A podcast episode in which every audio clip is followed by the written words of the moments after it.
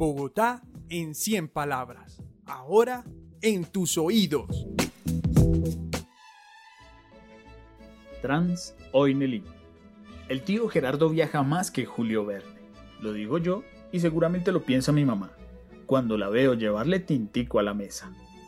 Gerardo llega a Germania y sube hasta nuestro departamento con tres mariposas de chocolate y le cuenta a mamá que en la mañana estuvo en Lisboa y que ya mismo, después del tintico, se va para Egipto.